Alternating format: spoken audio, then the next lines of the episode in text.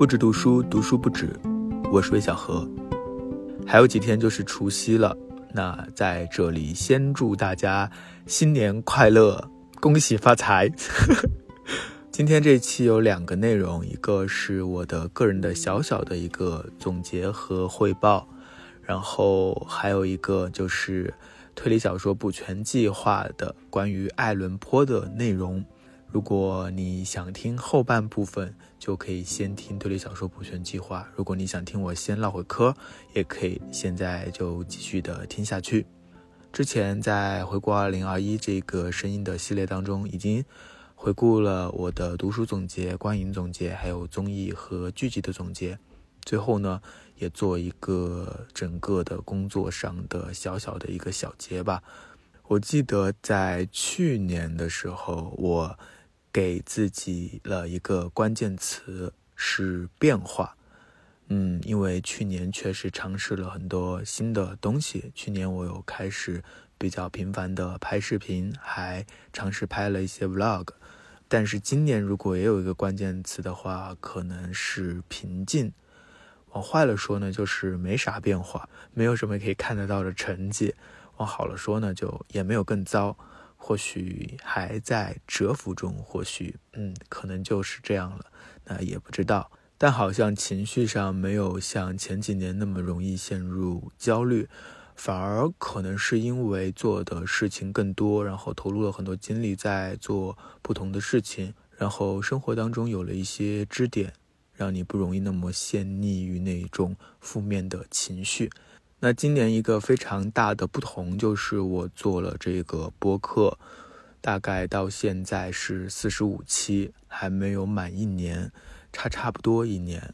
我在我的第一期播客当中已经说过，我小的时候就有一个小小的愿望，是想成为一个电台主播的。那今年也算是完成了这一个小小的愿望。嗯，也在声音的这条河流里认识了很多新的朋友，也非常高兴有一些留言和评论，比如说，比如说有一些评论说喜欢我的声音的，这是以前我从来不会听到的一些评论，那还挺开心的，哈，也真的很高兴就可以用声音和大家交流。虽然现在这一片水域还不是很丰饶，但是我也希望这条河流能够源源不断的流下去，然后呢，它能够一直奔涌，一直朝前。嗯，而这条河的一个源头就是大家的支持。所以，如果大家有什么建议、想法呀、愿望啊，都可以在评论区和我交流。那新的一年呢，我的最大的愿望或一个。标准就是八个字：保持开放，持续努力。嗯，保持开放是因为我们每个人都会有自己的局限，很多时候我们很容易去路径依赖，然后固步自封。所以，我觉得保持开放是我们能够获取新鲜的养料、能够不断进步的一个前提。那然后，我也希望作为一个拖延症和懒癌，能够多努力一点，多勤奋一点。多做一些事情。下面的回顾呢，是关于我在几个不同的平台上的一些产出。毕竟，作为一个自媒体，或者说作为一个内容的生产者，这些内容就是像一个农民一样的一年的收成。首先是读书方面，我之前已经发布了一期我的读书总结，大家感兴趣的话也可以去听听看。那这一年的一个问题就是，我还是看的新书比较多。而且没有太多系统性的阅读，所以希望二零二二年新的一年能够读得更深一些。嗯，之前曾经我在公号和一些小伙伴一起做过一次十九世纪文学经典的读书营。二零二二年呢，也想好好的再接着二十世纪的文学经典来读一遍过一遍。当然，推理小说的补全计划也还会继续，想要加入的朋友也可以和我一起来读。那下面说一下产出的一些平台，首先是公众号。今年我更新了大概两百多天，基本上的一个更新频率和之前也还差不多。但有一个非常大的问题，对于自媒体来说，就是这个用户数啊、订阅数也没有什么增长。嗯，除了公众号整体的这个增长趋于平稳之外呢，可能我的一些写作的选题也比较任性。当然，也更重要的可能是我一直都没有找准大家想看什么东西吧，这可能也是我需要好好思考的地方。不过今年有一个满足的地方，就是我从也是和播客同期，差不多是四五月份的时候，我每周日都会写一个来信，虽然这个来信不长，大概几百字到一千字。但是每周一次的这样的一种放松的交流，就没有任何的选题思维啊，不用去想大家爱不爱看啊，有没有评论啊这些，反而这样的一种比较轻松的随便写写，会让我有一种充电站的感觉，好像和大家建立了一个更稳固的联系，而这对于一个内容生产者来说，可能还是很重要的，所以也很感谢大家的每一次的阅读评论。点赞和转发，这些都是非常具体的能量。那下面一个平台就是播客，刚刚其实已经提到了，播客是今年的一个新的尝试，我也很喜欢。嗯，也有一种一期一会的感觉，每周五都会准时更新，好像有一周拖更了，而且也没有人发现。虽然我不知道是不是真的有人每周五都会等待这个更新。但是我希望至少我要把这一年的更新给它做完之后，再看一看是不是要继续的做下去。那这一年其实也有一些变化，就是因为这个播客，我变得更主动的向外拓宽了一点，主动的去找一些人来聊天。这件事情其实是非常好的，因为有价值的交流本身就是很满足的事情，我也很喜欢那种交流的。畅快的感觉，只不过很多时候都是不知道如何开始，或者找不到一个好的话题、一个好的由头。而播客好像确实能够认识更多有意思的人，这一点是让我非常开心的。那二零二二年呢，我也希望有更多的可以和不同的作家、不同的有意思、有趣的我喜欢的人一起来聊不同的话题。因为这个播客一开始就要不止读书嘛，它本来就不是一个。只有读书的事情，它是一个，我希望是一个泛文化类的博客，一个节目。嗯，就像我在这个节目简介里说的，从读书开始，然后抵达更广阔的世界。读书是跟上的事情，是我们每天都会做的事情，我们永远都会回到读书上来。下面一个就是 B 站，其实我不知不觉也做了有两三年的 UP 主了，也是一个老 UP 了，但是呢，呃，今年的成绩也不是很好。之前还想着今年能够拿下这个小银牌的奖牌的，但是也没有实现。其实更新视频还挺多的，更新了五十八期，差不多一周期，量也蛮稳定的，就是没有什么爆款。所以呢，这个选题上啊、形式上啊、结构上，可能还有很多可以优化的空间。希望二零二二年能够冲一把。最后还有一个平台就是微博，其实我并没有把微博当做一个我。在输出什么内容的地方，它只是我的一个碎碎念的地方，主要就是一个咖啡博主和读书博主的日常，然后有一些生活碎片，有一些我拍的照片，希望今天能够多拍一些照片，在微博上也会和大家分享。关于去年的新年愿望和计划，其实我是列过一个小小的这样的一个列表的。其实也有半开玩笑的性质，因为有一些我也觉得自己不太可能完成。第一条是出一本新书，第二条是去两三个城市小住，可能因为疫情的关系吧，也没有去，只是去了云南旅行过一次。然后第三条是在 B 站拿到小奖牌，也没有成功。第四条呢是做一个刚刚前面提到的读书营，也没有做起来。还有就是之前在公号里和大家说要做的书评课也没有做起来。另外之前也信誓旦旦的说想要做一些文创产品，最后呢也是不了了之。第七条是把 vlog 拍下去，结果只拍了一个多月就偃旗息鼓了。第八条是学习一个新技能，当时写的是想学滑雪，但是呢我压根今年连雪都没见过。嗯，唯一实现的可能就是第一条出一本新书，但是那本书还是在二零二二年出的，那算实现了半个吧。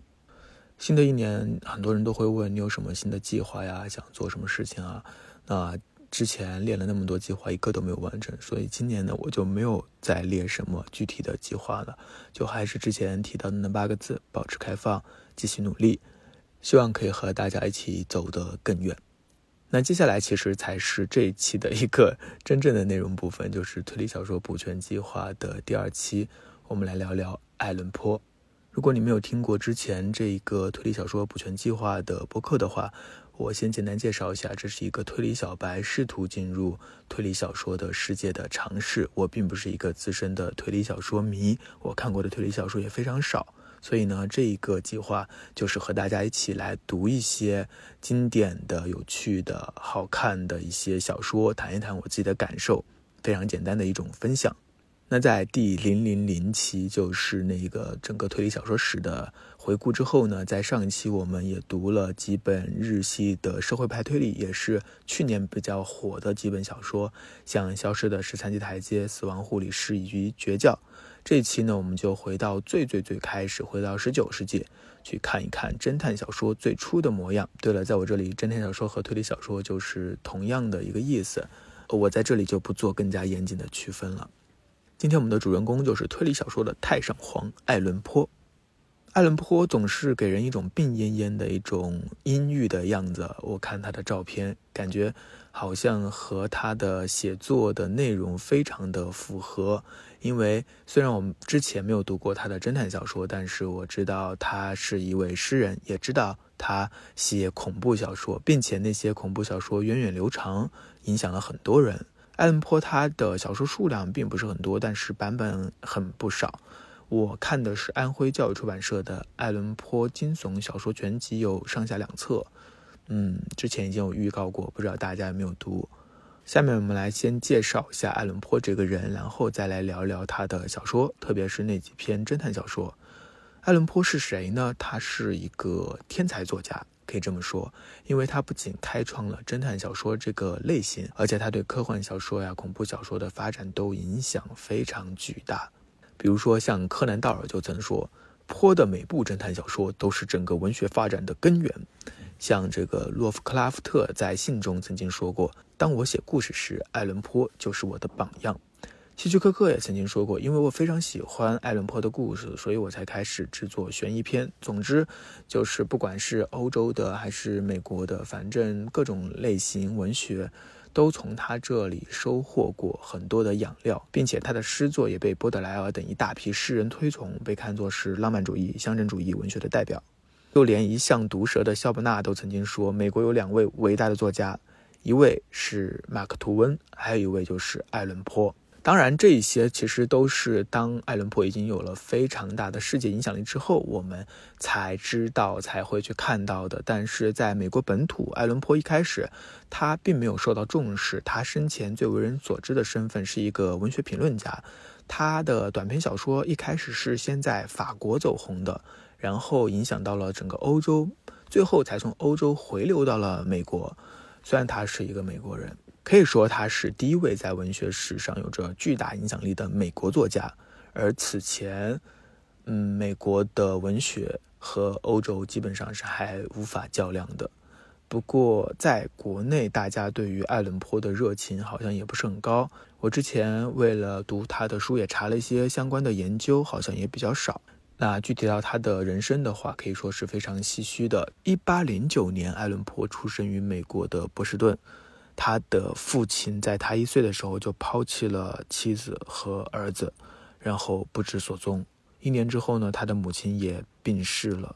他被一个苏格兰商人叫做约翰·艾伦收养。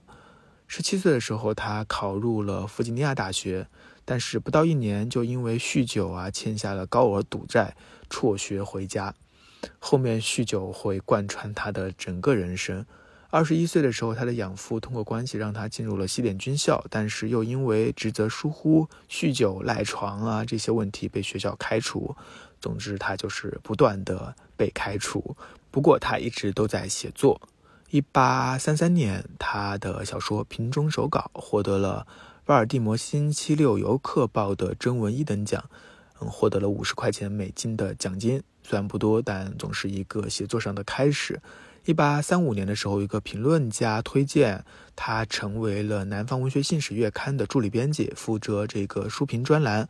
他也是在美国主要以这个文学评论被大家所知道的。但是好景不长，也是因为酗酒的问题，他又被解雇了。同样是在这一年，一八三五年，他和表妹弗吉尼亚秘密结婚。当时他已经二十六岁了，他的表妹才十三岁。现在来看的话，不知道一个二十六岁的男人和一个十三岁的少女这样的结婚到底合不合法？一八三八年，也就是他们结婚之后三年，他和妻子搬到了费城，也是在杂志社工作。然后就到了一八四一年，这个时候他已经三十多岁了，他终于刊登了自己的第一篇短篇小说《莫格街凶杀案》。这一篇小说写的是一个门窗紧锁的阁楼里面一对母女被残忍杀害的故事。这篇小说也被看作是侦探小说或者说推理小说的开山之作。不仅这个凶案的现场是个密室，还塑造了小说史上的第一个侦探，也就是杜宾。这样过了几年，到一八四七年，他的妻子因为肺结核去世了。艾伦坡他也无可救药的酗酒，精神也受到损伤。嗯，到了一八四九年，他被发现醉倒在巴尔的摩的街头，最后是不治身亡，享年四十岁。可以说他比较充沛的一个创作生涯，总共也就十来年间。如果他能够活得更长久一些，说不定还会创造更多让我们料想不到的精彩的文学作品。但是人生就是这样不可假设，还好我们还能读到。他写的些小说，今天主要聊聊的就是那几个影响深远的，被称为是开创了侦探小说这一个流派、这个类型的小说，总共有五篇，其中有三篇我觉得是一个系列的，分别是《莫格街谋杀案》《玛丽罗杰疑案》还有《失窃的信函》，因为这三篇都是杜宾侦探系列。另外还有两篇，分别是《金甲虫》和《汝吉真凶》，也有翻译是你就是真凶。咱们一篇一篇来看。先看一下《莫格街谋杀案》这篇小说，应该是艾伦坡的小说当中最有名的一篇，也是侦探小说当中的第一篇。正是在这篇小说当中，侦探杜宾登场了。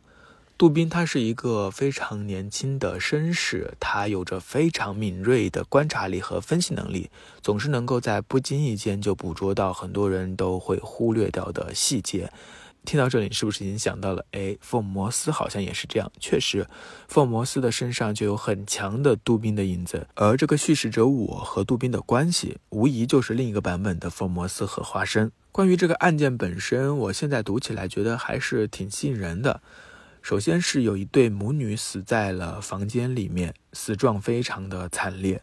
女儿的身上有多处的淤伤，并且她整个人被塞到了烟囱里。还有他的母亲，一个老太太，也是死得很惨，尸体已经残破不堪了，喉咙的地方像是被利器划破，头部与身体几乎已经分离，并且这个案发现场房门紧闭，也就是说这是一间密室。那么谁是凶手呢？这个问题也引起了杜宾和叙事者我的这个兴趣，他们在报纸上看到了对这一事件的报道，然后就开始了自己的推理。虽然这篇小说已经非常有名了，但维持这一个系列节目的一贯原则，这里是不打算剧透了。如果你感兴趣的话，可以去自己去看。嗯，总之我还是没有想到这个结果的，可能很多人都不会想到这个结果吧，它非常的离奇。但是你看完觉得，嗯，也合理啊。不过被一代代推理小说训练过的读者，肯定还是会觉得不够那么满足的。但整体而言，即使现在阅读，仍然能够感受到其中推理的乐趣，以及那种场面的恐怖。下面一篇是《玛丽罗杰一案》，这篇依然是有杜宾登场的小说，人物背景和《莫格街谋杀案》都是一样的。不一样的地方是，他好像是在回应当时发生在纽约的一个真实案件。艾伦坡他是通过小说来给出了一些自己的看法。嗯，这一篇小说呢，我自己的感觉读起来不像《莫格街谋杀案》那么顺畅。它讲的是法国香水店女孩玛丽罗杰的命案，就是这个女孩她的尸体在河边被发现，但是警方迟迟都没有办法锁定凶手。这篇小说的一个最大的特色就是它并不完全是在解谜，而是在驳斥一些错误的思路。一个行文节奏就是引用一些报纸对这个案件的报道，然后杜宾就会对这些报道一一点评，指出其中不合理的地方。所以他需要读者有足够的耐心，先把这些报道仔细看一遍，然后再跟随杜宾的思路重新过一遍，找出其中的逻辑漏洞。从叙事的节奏上来说，还是稍微有些冗长的。不过，即使是这样的一种模式，也引发了后世侦探小说中的一个所谓的安乐椅模式，也就是侦探他自己并不参与办案，仅仅是经过他人的复述或者看媒体的报道进行分析推理而找出凶手。去年比较热门的一本日式推理的小说《字母表谜案》就是安乐椅模式的推理小说，相信很多人也已经读过了。下面一篇失窃的信是杜宾出场的最后一篇小说。不过这篇小说里并没有凶案，而是这个杜宾他接受了警察局长的委托，去找回一封牵扯到宫廷内幕的信件。这封信件很肯定就在这个大臣 D 的手中，但是警察局长带人搜查了很多遍，就是一无所获。最后呢，由我们杜宾侦探出场，一举拿下。在这篇小说当中，爱伦坡建立了一种心理盲区的模式，也是日后很多推理小说都会使用到的。有时候真相就在我们的眼前，但是由于过于明显，反而被忽略了。虽然这一篇小说当中没有凶案，嗯，也没有凶手，但是读起来也是颇为畅快的，因为它的节奏感来说还是蛮好。下面还有两篇也被认为是他的侦探小说，但我觉得和上面三篇很不一样。金甲虫呢，它更像是一个寻宝的探险的故事，读起来是很吸引人的，就好像回到了小时候看那些探险的冒险的电影啊，或者是小说。那这篇小说比较有趣的是，爱伦坡他设置了一个密码，小说的整个核心也就是通过破译密码找到失落的宝藏。这个宝藏是被这个海盗曾经埋在土里的。那据说这篇小说也启发了或影响了密码学的发展，我不知道是不是真的。小说对如何解码是给出了非常具体的分析的好几页纸。虽然是一百多年的密码，我依然是解不出来。但我们现在看很多什么明星大侦探啊，或者是密室大逃脱，其他的一些小说里面，很多时候都有解码的元素，包括剧本杀。